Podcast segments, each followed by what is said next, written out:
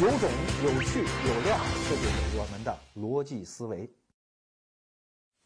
感谢各位来到逻辑思维捧场，这是二零一四年逻辑思维的最后一期节目了。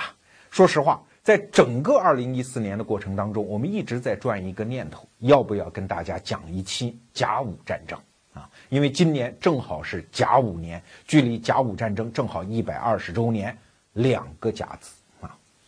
那今年的出版界呢，在这个选题上也是特别用力了。你看我桌上啊，从来没有堆过这么多书。这一次我们精选了几本，不是说都推荐啊，只是说今年这是一个特别热的话题。当然，甲午战争这个话题实在是太沉重也太漫长，所以一期节目可能讲不了，我们要分两期节目跟大家聊一聊甲午战争。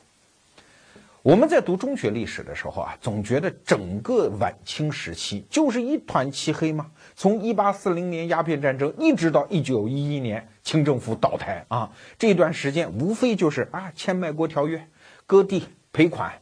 其实真实的历史过程不是这样的。大家想想，七十一年啊，整个晚清的过程当中，它也有它内在的起伏的节奏啊。比如说，从第二次鸦片战争。也就是一八六一年到我们今天要讲的甲午战争一八九四年之间，可是有三十三年基本太平的日子哦。你如果生活在那个时代，你感受到的是什么？我告诉大家四个字啊，叫大国崛起。哎，这还真不是吹的。你看，我们今天在二零一四年回看八一年，你不觉得这是一个哎很伟大的时代吗？那个时候的人也是这么感受的呀。清王朝在晚清的时候最惨的是什么时候？是十九世纪的五十年代到六十年代初啊，因为五六年开始太平天国嘛，然后太平天国这边还没摁住，又来了个第二次鸦片战争啊，总之各种不顺。但是所有的不顺到一八六一年的时候突然戛然而止啊，洋鬼子也安排妥了，太平天国也镇压下去了。后来什么捻军呢？那是险界之极呀，那都不太要紧。啊，那这个时候呢，朝中也出现了啊，像慈禧太后啊、恭亲王啊这些改革派啊。慈禧太后其实也算改革派啊。地方上又出现了一帮洋务派，整个国家在人才储备、经济基础，包括思想观念上，都出现了重大的转机。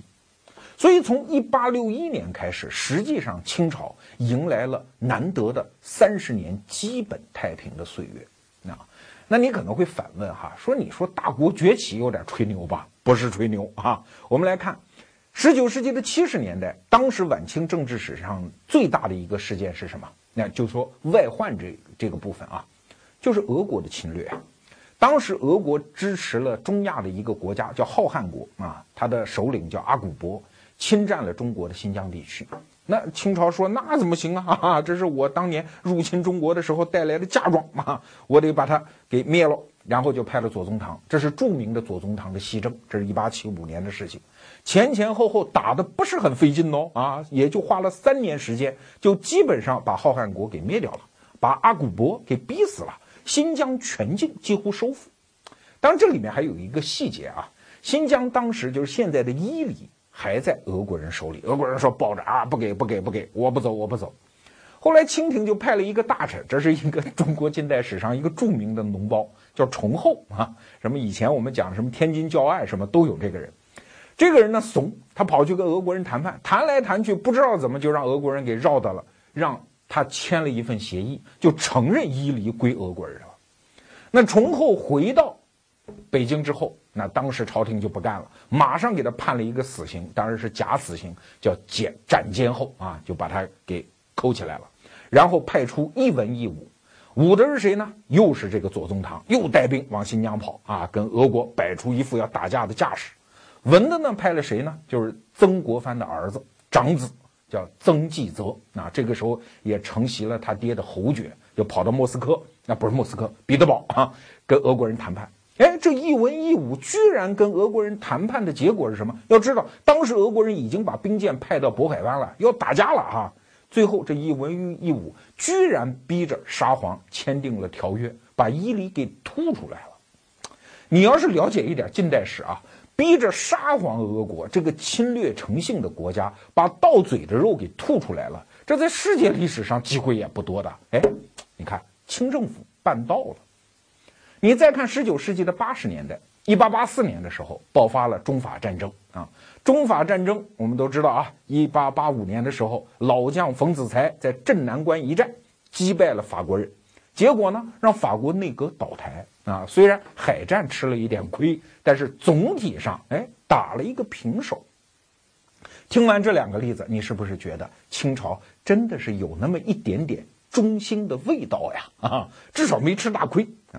在这三十年的过程当中，中国的国际地位是有明显提高的，因为我们自己的姿态调整了嘛。原来我们接待藩邦属国都是用什么礼藩院呐、礼部这些官员，这些人老朽东轰，他怎么知道国际局势嘞？所以从同光中兴之后，恭亲王就组织了一个叫总理各国事务衙门，简称总理衙门。其实当时就是中国的外交部啊，是用国际上平等的外交礼节对待各国啊。那国际大家庭当然就接纳你为一份子嘛，就崛起于民族之林喽啊。当时。中国其实还有一点很特殊，就是它原来的那个朝贡体系还能够保持下来，就是宗主国和藩属国之间这种很前现代化的、很奇怪的国家之间的关系，哎，我们还能保留。比如说越南呐、朝鲜呐这些国家还奉中国为宗主国。给大家举一个例子啊，一八七二年的时候，当时日本的外相跑到中国来交涉一件事情，说日本和朝鲜能不能开港口通商。哎，你会觉得很奇怪，怎么朝鲜开港口通商要中国同意呢？那当然，我是宗主国，我是爹，他是儿子，什么事儿我都得替他做主啊。朝鲜国王那仅仅是中国的帝国体系下的一个藩属的王而已。所以你看，这种前现代关系还能够保持，也证明了中国的某种国际地位。当然了，这种关系到了甲午战争之后就不复存在了，连朝鲜、连台湾都被日本给割走了嘛。那问题就来了，甲午战争到底是因为什么而爆发的？这一点在历史责任上非常清楚，就是日本人处心积虑、厉兵秣马多少年，就是要干这一件事情啊！但它的具体过程是怎么回事呢？这就得回到一八九三年，就是甲午战争一八九四年的前一年。当时在朝鲜呢，爆发了一个叫东学党起义啊，你就可以理解为一个农民起义吧，就反对当时朝鲜的统治者啊。那起义了，搞了半天呢，朝鲜就觉得我镇压不下去嘛，啊，镇压不下去怎么办呢？找爹嘛，就找清政府啊，说你能不能出兵啊？清政府说这事儿好办呢，哈哈，你是我儿子嘛，就派兵去了啊。当时派的人也不多，大概两千多人的部队就过去了。嘿，日本来劲了。说我们这将来，刚才我们都说好的哈，如果朝鲜有事儿，咱大家得通个气儿。那你们家出事儿了，你们家着火了，那我也得去救火呀。所以日本人也派兵。那清政府觉得这跟你有什么关系嘛？啊，你派兵，当时就觉得你日本毕竟是一个小国啊，那你派兵我就增兵，我把你吓回去就算了。那日本人呢，就借助这样的一个事件，在国内煽动了一些舆论啊。很多人说啊，跟清朝决一死战，我们也不是怂人，我们也准备了很多年。当时伊藤博文就是日本的首相，一看，耶，名气可用，那这么着吧，他们增兵，我们也增兵；他们派北洋舰队，我们也派联合舰队。所以双方啊，渐渐的这个战争的局势就形成了，有一点点剑拔弩张的意味。那这个时候谁是明白人呢？啊，当然有人说他是大汉奸啊，我罗胖子的老乡，李鸿章是明白人。李鸿章说这事儿不能打架，不能打战争，我们所有的这些武备啊等等，都是只能吓唬人的啊。但是李鸿章这个心态，以前我们在节目里也讲过。总而言之，李鸿章就认为说，我们跟日本不要打架啊，不要对峙，我们双方都撤兵好不好？就跟日本人谈判。日本人说，要不你撤吧。啊，我们双方共同改革朝鲜内政啊，我们帮帮帮他。你这讲理不讲理呀？啊，人家的媳妇儿，你去了说你上班去吧啊，你媳妇儿我来收拾收拾，谁放心你收拾他媳妇儿对吧？李鸿章的意思呢，就是撤了算了，这媳妇儿也保不住了啊，归他烂摊子让他收拾去。但是要知道，这个时候国内有一个人那是不干的，谁呢？就是光绪皇帝。这已经是到了一八九四年了哈。一八九四年是什么时候呢？光绪皇帝是一八八九年亲政的，那一年他二十岁，所以到了一八九四年的时候二十五岁。你现在去看光绪皇帝那个画像啊啊，眉清目秀，二十五岁小鲜肉啊啊！而且这一块小鲜肉，那是寄托了帝国全部的希望的小鲜肉。大家想想，慈禧太后这个人也挺可悲的，年纪轻轻当了寡妇，然后没几年亲儿子就死掉了。所以，当他从他妹妹手里过继了这个新皇帝，就是光绪的时候，他是痛下决心，一定要把这个皇帝培养成一个一代圣主啊！因为同治皇帝实在是太调皮嘛，不读书啊，还出去嫖娼，哎，不学好学导演，对吧？但是光绪皇帝呢，到了他手里，他觉得，哎，这是个好苗子，所以从小就管得特别严。所以很多人都讲啊，说慈禧太后跟光绪关系不好。这个关系不好，你得看怎么说。以前节目我们也讲过啊，他其实啊是慈母变成了严父的这样的一个关系。当时光绪皇帝那真是稍微有点不对，包括跪在那儿姿势有点不对，那都得训一顿。这个感受，其实我觉得这一代中国人都有哈。我还记得我当年离开老家去上大学的时候，觉得爽坏了。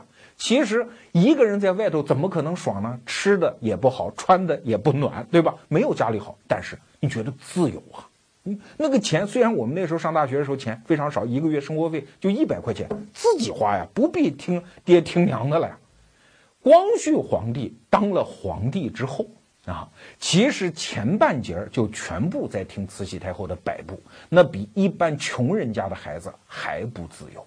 但是到他亲政之后，就像我罗胖当年上大学，觉得哎呀，可伸伸胳膊了哈，这个国家我来做主。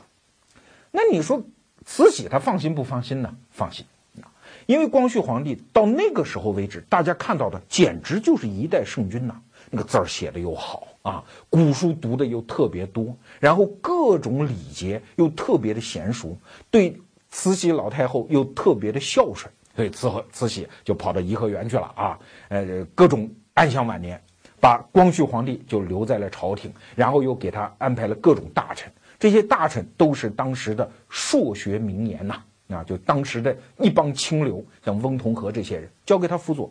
按照中国古代的政治观念，这个朝政不可能不好啊，君很圣，臣很贤，这个国家难道不是蒸蒸日上吗？慈禧太后觉得我操心了这么多年，这个国家我终于可以放心了。但是慈禧没有想到的是，光绪这个人实际上心里是有问题的。小时候被管狠了，将来自己一旦做主，就容易落下这些毛病。现在在光绪的师傅，就是那个翁同龢啊，他自己写的日记里面，你就可以看出很多端倪。首先呢，光绪皇帝的情绪特别激烈。这也怪翁同龢了。翁同龢给他讲书的时候、教课的时候，动不动就给他做爱国主义教育啊，动不动就讲啊，当年火烧圆明园怎么回事说到激动之处，师徒二人、君臣二人抱头痛哭啊，搞爱国主义教育。而光绪皇帝这个人呢，情绪又不是特别稳定。在他十二岁的时候，这是也是鉴于翁同龢的日记哈，说的有一次突然就发脾气，然后就把那个。因为当时的故宫当中，不是当时还不叫故宫啊，紫禁城当中藏了很多西洋进贡的这个钟表，那他们以为是进贡来的，就一拳把那个钟表的玻璃给打碎，弄得鲜血淋漓，把周围的宫女啊、太监都吓傻了。皇上这是怎么了？你看，在光绪皇帝很多行为当中，你会发现他有一种自毁的倾向，就动不动自残，情绪又特别激烈啊。那等我们刚才讲的日本人开始和清政府发生在朝鲜的对峙的时候，你想光绪皇帝会作何反应啊？首先是这样一个性格，再有被慈禧老太后管了那么多年啊，虽然大家天天对他磕头，但是他心里明白啊，大家心里只有在颐和园玩的慈禧老太后，心里对他是不尊重的呀，所以借此机会。能不能哎伸一伸自己的前杠，振一振自己的皇威嘞？其实这个因素非常重要啊。当然，咱们也不能一味的怪光绪，当时是不是能打这么一仗？整个朝堂上下，除了李鸿章这一系，就是真的在前线带兵打仗的人，其他人看来都能打呀啊！如果我罗胖子生活在那个年代，没准我也觉得很能打呀。给大家稍微分析一下啊，我们先来看看军事实力上，当时有臣子就给朝廷打报告啊，说我中华讲求海防近三十年，我们练成北洋舰队也将近十年，难道面对日本这样一个小国还没有一战之力吗？哎，这话说的在理啊！中国从来都是天朝上国，你日本算什么东西？几百年前还给我们进贡来着嘞。虽然现在不算我亲儿子，你也不过就是邻居家的二狗子嘛。小时候挂着鼻涕的样子我们还记着，虽然现在长大了有点膀大腰圆，那又怎样？你到邻居那儿打听打听，谁是东亚这儿的老大爷啊？我打你还是不成问题的吧？跟英国人我们不敢叫板，这是第一条。第二条呢，就有人，哎，你别看啊，分析的很理性，说和平从来不会诞生在谈判桌上，要和平，我们不主动欺负人，也得先揍牙的。把牙揍服了，然后问他，哎，认不认怂啊？认了，行，咱俩签和平协议。对日本这种有狼子野心的国家，一定得这么干。所以先得打。要知道，当时有一个很重要的枢纽人物，就是珍妃，就是光绪皇帝他小媳妇儿啊。这小媳妇儿后来被慈禧太后给扔井里了嘛？那一位，他亲哥哥叫智瑞，是当时朝廷当中著名的一个清流。智瑞就讲啊。他说：“这个朝鲜，我们一定不能放弃，因为这是一个重要的战略缓冲地带。像日本这样的国家，你把它放到大陆上来讲，直接跟我清国如果接壤的话，那它将来就不得了，会成为我们的肘腋大患。因为对清代人来讲，那个地方是很敏感的。为啥？因为过了朝鲜，过了鸭绿江，就是清朝的龙兴之地，他们觉得那是我朝根本呐，所以一定要留下这个战略缓冲地带。”这个珍妃啊，还有一个老师叫文廷式，也是一个大胖子，当时也是一个著名的清流。他说那个话就有点不能听了，哈哈。他说这个李鸿章为什么不敢打呀？啊，为啥？我告诉你为啥？因为李鸿章就是靠洋人的支持起的家，现在一说跟洋人打仗，他就犯怂啊。尤其是淮军在他手里，他有点想保留实力嘞，不肯替国家出力嘞，等等，就这种啊很酸很酸的话就出来了。现在我们在网上啊，动不动打日本，有所谓的键盘侠。当年啊，就有一帮这样的叫奏折侠啊，给皇上上书。但是光绪皇帝一听是这个有理啊，是要搞一下的，所以后来他就说：“来来来，给我搬东西，搬什么？搬书。什么书呢？就是当年魏源，就是写《海国图志》那个人，他写了一套书，叫《圣武记》，是把当年康熙啊征战四方的那一些战例啊，就写成了一本军事著作。”好多本啊，说给我搬到乾清宫里来，我要针对现在日本这个情况，看着当年康熙老佛爷怎么打仗的啊，我要来指挥这场战斗。你不是胡扯吗？那个前现代化的冷兵器的战争战法，你光绪皇帝要用于指挥现代化的甲午战争，这不是胡闹吗？不过从这儿你也就看得出来，就光绪皇帝受的是什么教育啊？完全是中国传统的那一套帝王教育。这个时候，让我们再看一眼在乾清宫里翻阅《圣武记》的小鲜肉皇帝光绪吧。他这个时候哪里是在乾清宫呢？分明是在今天的浙江横店嘛！天天心里想的都是怎么手撕鬼子啊！他就像是一个小孩拿到了一个电子游戏机，用着其实并没有的力量去跟一个他假想出来的大 boss 在作战，他每次都能赢啊！所以他面目狰狞啊，咬牙切齿。那个阶段啊，光绪皇帝下的谕旨，包括他自己的朱批里面，经常都充满这样的字句啊，什么迎头痛击、定歼此贼等等。那请问中国人在正式开战之前有没有一点胜算呢？哎，你看八月一号宣战之前还发生了两件事儿，确实也给了我们一些信息。第一件事儿其实是一个悲剧啊，就是历史上著名的高升号事件。当时李鸿章不是要往朝鲜增兵嘛，就派了北洋舰队两艘军舰，一艘叫济远，一艘叫广乙啊，就是护卫着那些运兵船往朝鲜增兵。那在路上不小心就遇到了三艘日本的主力舰，然后一打就不行，就跑掉了啊，两艘军舰跑掉了，就把这艘运兵船叫高升号留在了当场。这个运兵船是没有什么武力的啊，其实这个船呢不算军舰。是英国人在上海开的那个怡和洋行下面的那个正常的一个轮船，那当时日本人就说说你不是没武力吗？投降啊！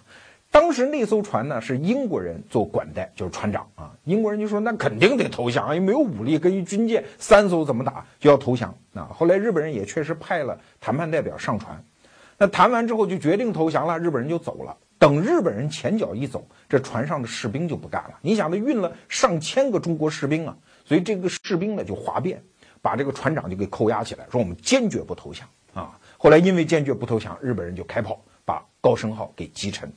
后来也救上来两百多个人，但是死掉还有八百七十一名士兵。这件事情虽然是一个开战之前的悲剧，但是你也看得出来，中国军人不怂，对吧？在明显没有任何优势、没有一战之力的时候，我们也绝不投降的。隔了没几天啊，在朝鲜陆地上又发生了一件事儿。当时中国在朝鲜的两个统兵大将，一个叫叶志超，一个叫聂士成。聂士成一想，你日本人刚刚登陆，我可不可以搞一个埋伏战嘞？哎，然后就去埋伏了，搞了一个小小的埋伏战，在承欢驿这个地方，就是今天首尔不远的一个地方，居然把日本人的先头部队二十个人给搞掉了。哈哈。但是后来不知道怎么回事啊，传来传去，传到朝廷的时候，说日本人三千人呐，一战大捷啊，承欢义大捷啊，搞掉了一千人呐。所以当时光绪皇帝说这没问题啊，这肯定能打，就打吧，哎，就打了。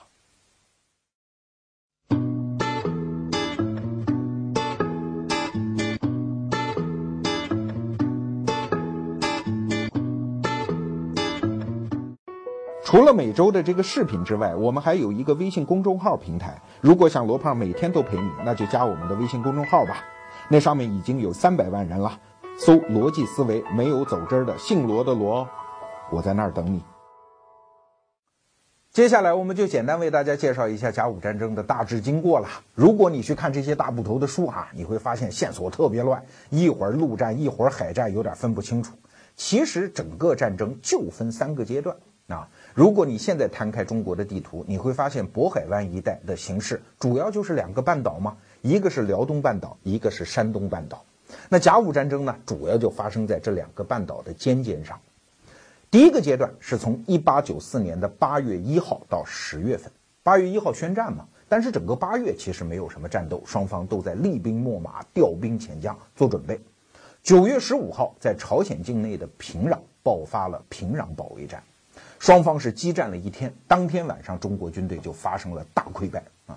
我还记得我们这一代人读中学的时候，那一套历史教科书里面写的最传神的就是这一句，叫叶志超狂奔三百里，退回国内啊！陆战是完败，那日本军队自然也就涌过了鸭绿江，进入到了中国境内。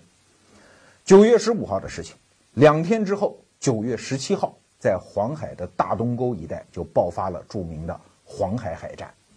我们小时候看那个电影啊，叫《甲午战争》，最后一个镜头就是邓世昌，民族英雄啊，驾驶着自己的船撞向吉野号，结果半道被吉野号的鱼雷炸沉。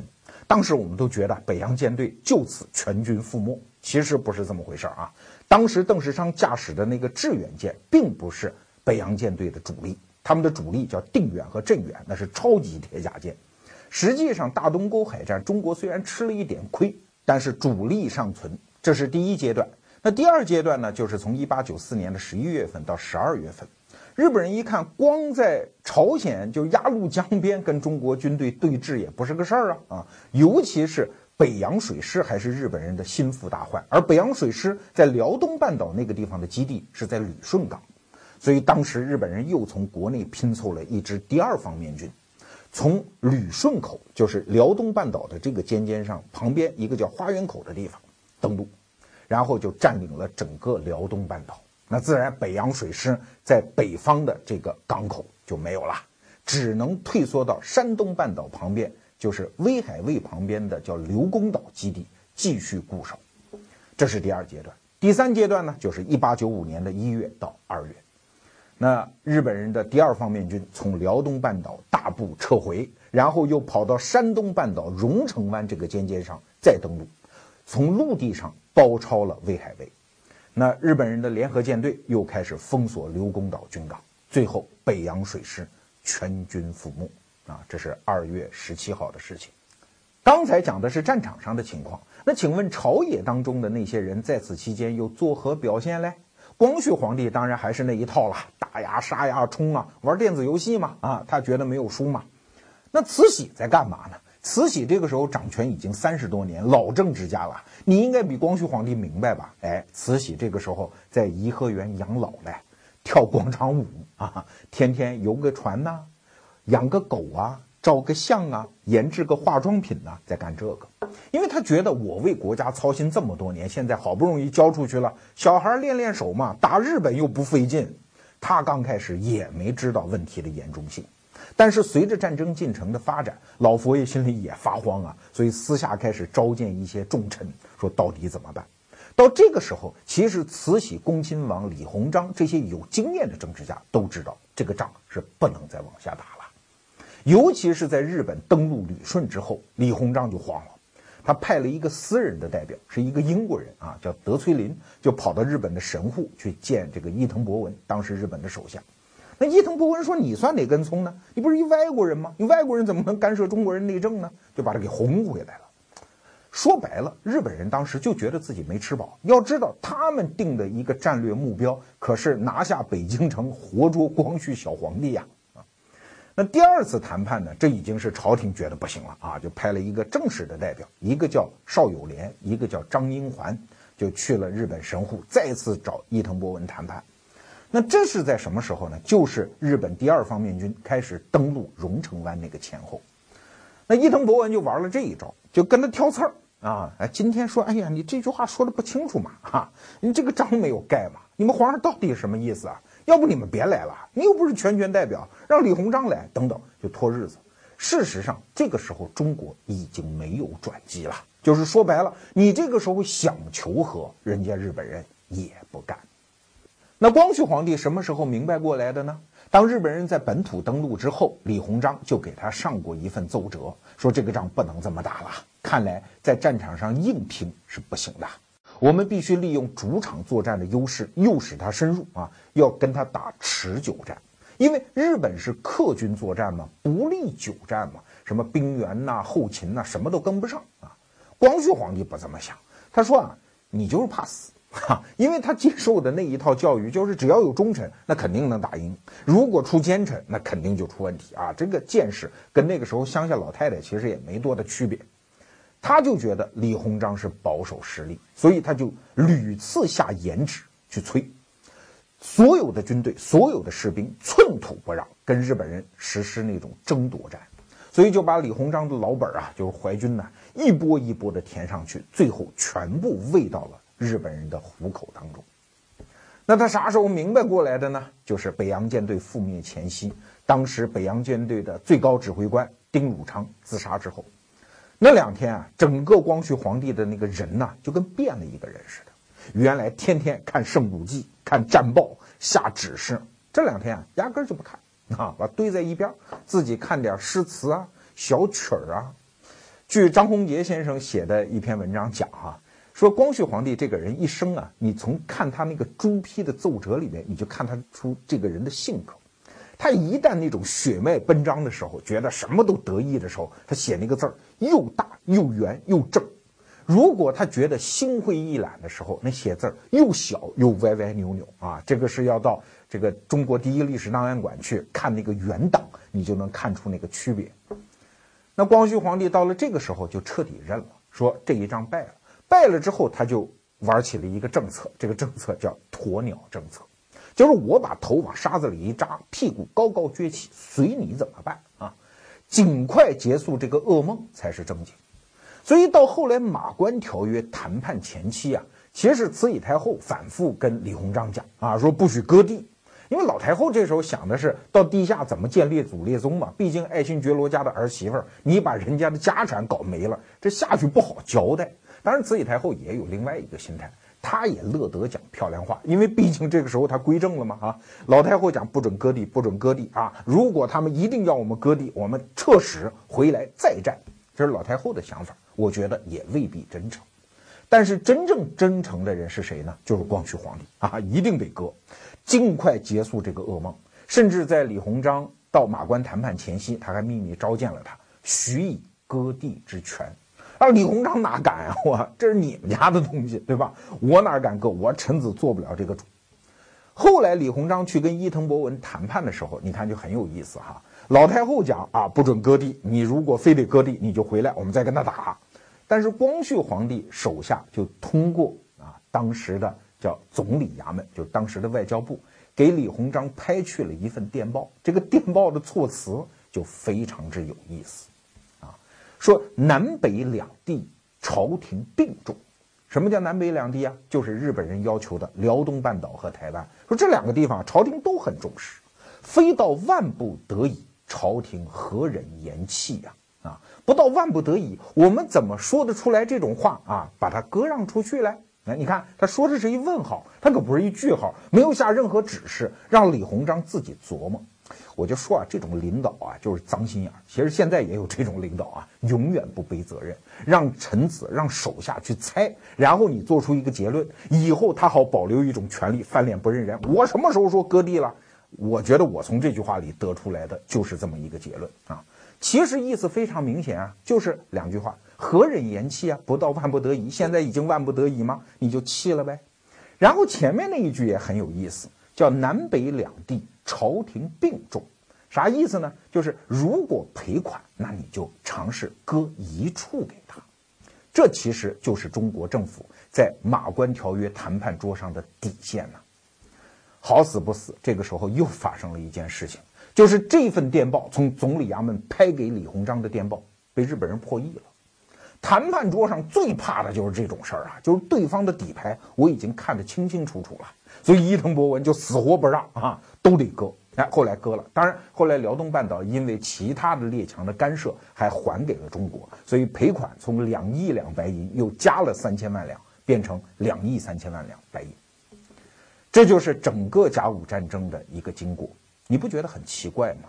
在战争刚开始的时候，形势那么好。啊，真的叫是眼看他起高楼，眼看他宴宾客，眼看他楼塌了。那整个这个悲剧，它到底是怎发生的呢？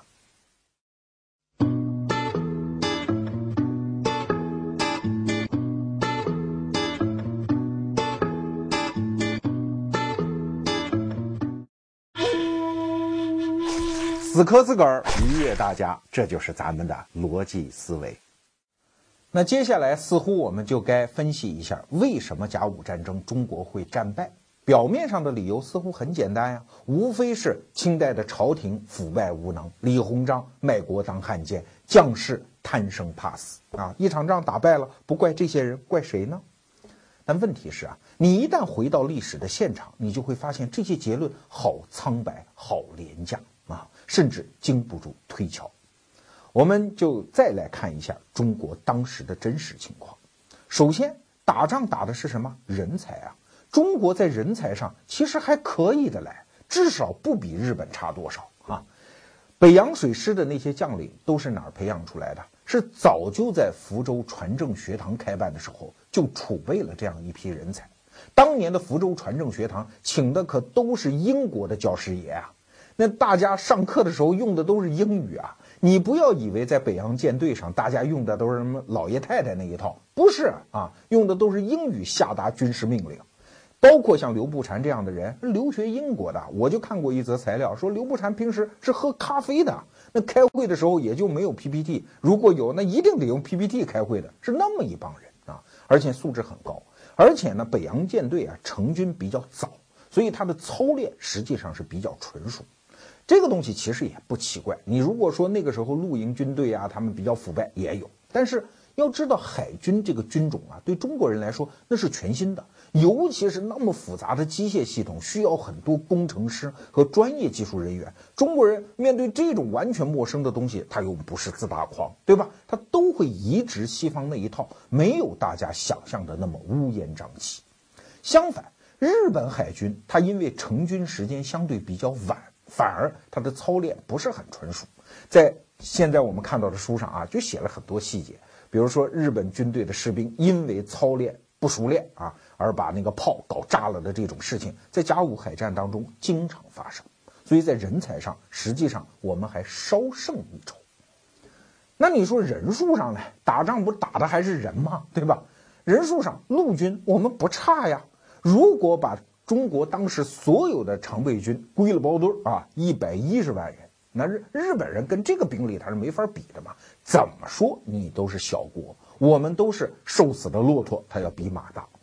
当时那个著名的外国人在中国当总税务司的那个英国人赫德，他就觉得没有问题啊啊！你如果说光绪皇帝混蛋，老佛爷混蛋，那赫德他是一个英国人，而且对中国是立下大功的人，对吧？他总看得清楚吧？他觉得打日本没有问题啊。当时美国还有一张报纸啊，做了一番评论，说这也没得打嘛，中国人你就让日本人打啊，一天随便让他杀一千人。他们得杀多少年？得杀一千五百年才能把中国人杀光啊！所以这种小国打大国完全没有希望，完全是一个蛇吞象的战斗啊！那接下来呢？还有将领的问题啊，陆军将领啊，陆军将领，咱们可不能按照前清的时候有些战争来想象他们啊，比如太平天国呀，包括第一次、第一、第二次鸦片战争啊，那个时候因为这种对手没见过啊，可是等到了甲午海战的时候。清朝手里可是有一批叫百战老将，比如说当时调到战场上湘军的老将宋庆啊，上战场的时候已经七十多岁了。再比如说像叶志超这样的人，就是我们前面讲的啊，狂奔三百里那一位，你以为他是个怂蛋吗？不是，那是淮军的宿将，是跟着就是那个著名的刘铭传啊，刘铭传外号叫刘大麻子，是台湾的第一任巡抚。淮军的宿将一起，那也是尸首堆里打出来的人呐，他不是没见过战场的人。这个叶志超其实性格还比较勇猛，他在淮军当中有一个外号叫叶大呆子啊，你可以想象这个人那个那个状态啊。包括他手下的像左宝贵这样的老将啊，非常具有战争的经验，在战场上你说他们贪生怕死吗？不是啊，就像左宝贵，左宝贵是在战场上就直接就战死了啊。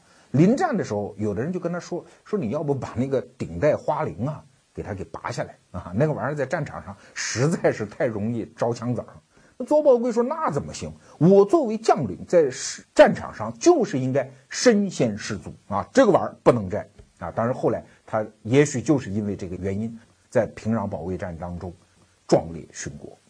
所以将领其实也没有什么问题。那你说他们是不是就天生就是忠君爱国，不是贪生怕死呢？也不全是这个原因。为啥？大家想啊，这些人一方面觉得我们是沙场老将，镇压过太平天国，对吧？打仗那还不是一把好手吗？尤其遇到日本人，他们也觉得没问题啊。这是中国当时上上下下的一个共识啊。所以跟日本人打，如果打输了，大家都觉得好没有面子，所以真的是很拼呐。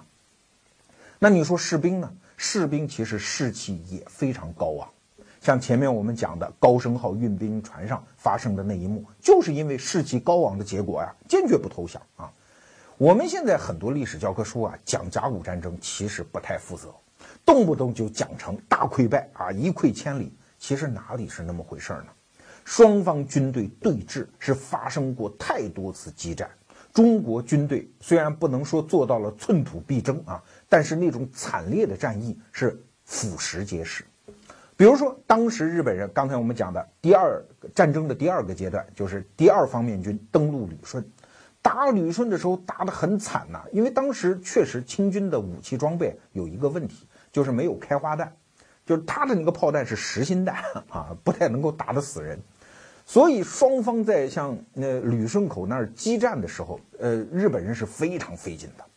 以至于在甲午战争当中发生了什么？就是旅顺大屠杀。为什么要屠杀？日本人气疯了嘛，打死我们那么多人啊！这个其实跟抗日战争为什么发生南京大屠杀，其实原因差不多。南京大屠杀就是因为淞沪抗战中国人打得太英勇，让日本人损失太大啊，所以他丧心病狂要去报复中国人。再比如说，在辽东半岛爆发的那个海城保卫战，也是啊，反复争夺，那不是像冷兵器时代动不动一触皆溃，不是这样的。啊当然，其中有一些战役啊，它确实是大溃败，但是你真的去考察那些细节，似乎又不是我们想象的那个样子。前面我们讲平壤保卫战只打了一天，然后就一溃千里，事实是这么个事实，但当时到底是为啥？九月十五号，这一八九四年啊，九月十五号那一天，其实白天打的是非常不错的。当然，我军的老将啊，刚才我们讲的左宝贵就在这一天的战争当中阵亡。但是双方基本打了一个平手啊，因为平壤那也不是个一般的地方，那也是一个古城啊，城防是非常好的。日军花了很大的代价，也不过攻占了一个北门啊。那当晚为什么一定要撤？啊，这其实很简单的一个原因啊，因为后勤完蛋了。叶志超当时啊就召集他手下的军官开会，说怎么办啊？炮弹就剩下六百克，要打也就一两个小时就打完了，粮食呢只够三天，而且我们要知道，我们是客军作战哦。朝鲜虽然说我们的属国，毕竟不是我们的领土哦啊！如果在这儿等给养，是完全来不及啊！要知道，当时已经是九月中旬了，九月中旬的朝鲜已经开始很冷很冷了。而当时的清军进来的时候，穿的还是夏装，连衣服都补给不上。这个时候，唯一正确的选择就是想办法进行战略性的撤退，撤回到中国境内啊！一到了益州那个地方，哎，基本上后勤就能补得上。所以当时大家就有一个想法，说能不能跟日军进行谈判，啊，就是允许我们战略撤退。但是呢，那一天特别不巧，啊，这也是我们看到很多书里面写的细节啊。那一天晚上下大雨，所以当时送信的信使把这封信送到日本指挥官利剑上文手里的时候，那个纸啊被打湿了，字迹根本看不清楚啊。这利剑上文一看，就是说这什么玩意儿啊，写的啥？然后就跑到平壤城下跟城上喊话。因为当时也没有太多的翻译人才，喊来喊去，双方就觉得，哎，已经差不多沟通完了。对于叶志超这边来说，那是归家心切，因为所有的粮食、给养，包括子弹都没有了啊，所以归家心切，他就觉得，哎，好像已经答应了，说我们只要哎停战，因为我们在客军嘛，在朝鲜作战嘛，我们停战，我们撤回国内，这总可以吧？而利剑上文觉得你这干嘛呢？啊，双方语言又不通，说是不是要逃跑呀？所以利剑上文就组织了大量的伏击战，啊，在这场伏击战当中，真的是把叶志超的部队就给打垮了。所以从战略性的撤退就变成了一次大溃散。所以啊，如果我们指责叶志超指挥不力，那还有点根据；如果我们非得把他说成是一个小丑啊，狂奔三百里，贪生怕死。逃回国内，这对叶志超也不公平吧？那接下来呢，我们再说说北洋水师的最后一百天，那也是一个可歌可泣的故事啊。他在没被封锁的时候，那是打下了很多漂亮仗的。当时他游弋在山东半岛的周围，因为旅顺口已经丢了嘛，辽东半岛是去不了了。配合陆军是作战很漂亮啊，比如说在摩天岭炮台啊，定远舰发炮，直接把日本的一个旅团长就干死在那儿。甚至海军还派出三百人的海军陆战队到岸上去争夺炮台，当然这三百人最后全部都壮烈殉国啊！他不是一味的避战怯战，那最后为什么北洋水师必然会覆灭呢？因为被掐着脖子一点一点勒死的嘛！你看岸上，当时日本的第二方面军已经包围了威海卫，而在海上，伊东佑亨指挥的联合舰队又封锁了整个刘公岛。海军基地啊，当时用的就是什么叫群狼战术，就是用什么鱼雷艇啊，一次一次的偷袭啊，给当时北洋水师的两个主力舰，就是我们前面讲的铁甲舰啊，什么定远舰呐、镇远舰，给他下一些鱼雷啊，一点一点，一次一次让你受伤，然后一点一点的削夺你的实力啊，最后大家觉得才绝望了。要知道，一个刘公岛啊，孤悬海外啊。没有给养啊，什么都没有了，就是那些将士在那儿固守。李鸿章当时也拼凑了十五个营的军队啊，要去接应他。当时就打电报给这个丁汝昌，说你只要再坚守二十天，我援兵必到。那你说丁汝昌信不信呢？他当然只能信呢。所以他就用这二十天的期限来抚慰自己的下属，说我们再为国尽忠二十天，再守二十天吧。实际上，他这个时候弹压自己的下属已经是难以为继啊！因为刘公岛的上上下下都知道已经绝望了嘛，守不了了嘛。包括两艘大宝贝儿定远舰、镇远舰，这个时候已经身负重伤啊，定远舰已经搁浅了。所以在中间的时候啊，其实丁汝昌已经派人把定远舰给炸沉了，那以免被日本人缴获嘛。因为这艘船完全没有用了。当天晚上，定远舰的管带刘步蟾就服药自尽。如果还有一线希望，以刘步蟾的性格，他会服药自尽吗？那丁汝昌呢？好歹熬到了第十九天的中午，这是一八九五年的二月十一号。这一天中午呢，李鸿章又给他打来了最后一份电报。这份电报里可没有提什么援兵的事儿啊。李鸿章还怕这封电报送不到，兵分三路给他送的这份电报。打开一看，啥内容啊？说你跑吧，只要带着船能够跑到吴淞口，能保住哪怕一艘船都是好的。那这封电报啥意思啊？这说白了就没有援兵了呗。那能跑掉吗？哪儿跑去？那些残兵败将带着这些破船，你只要驶出刘公岛基地一步，马上就是日本舰队的活靶子。所以这个时候，丁汝昌也绝望了，看着手下那些部属啊，都抱着他大腿哭，说：“这么着吧，你们投降吧，我是不能投降，我死吧。”所以当天晚上他就服用鸦片自杀，一直折腾到第二天早上的七点多钟，丁汝昌才死。八点半钟。他的那些属下就开着船到港外去跟日本人谈判啊，最后也谈了一些条件。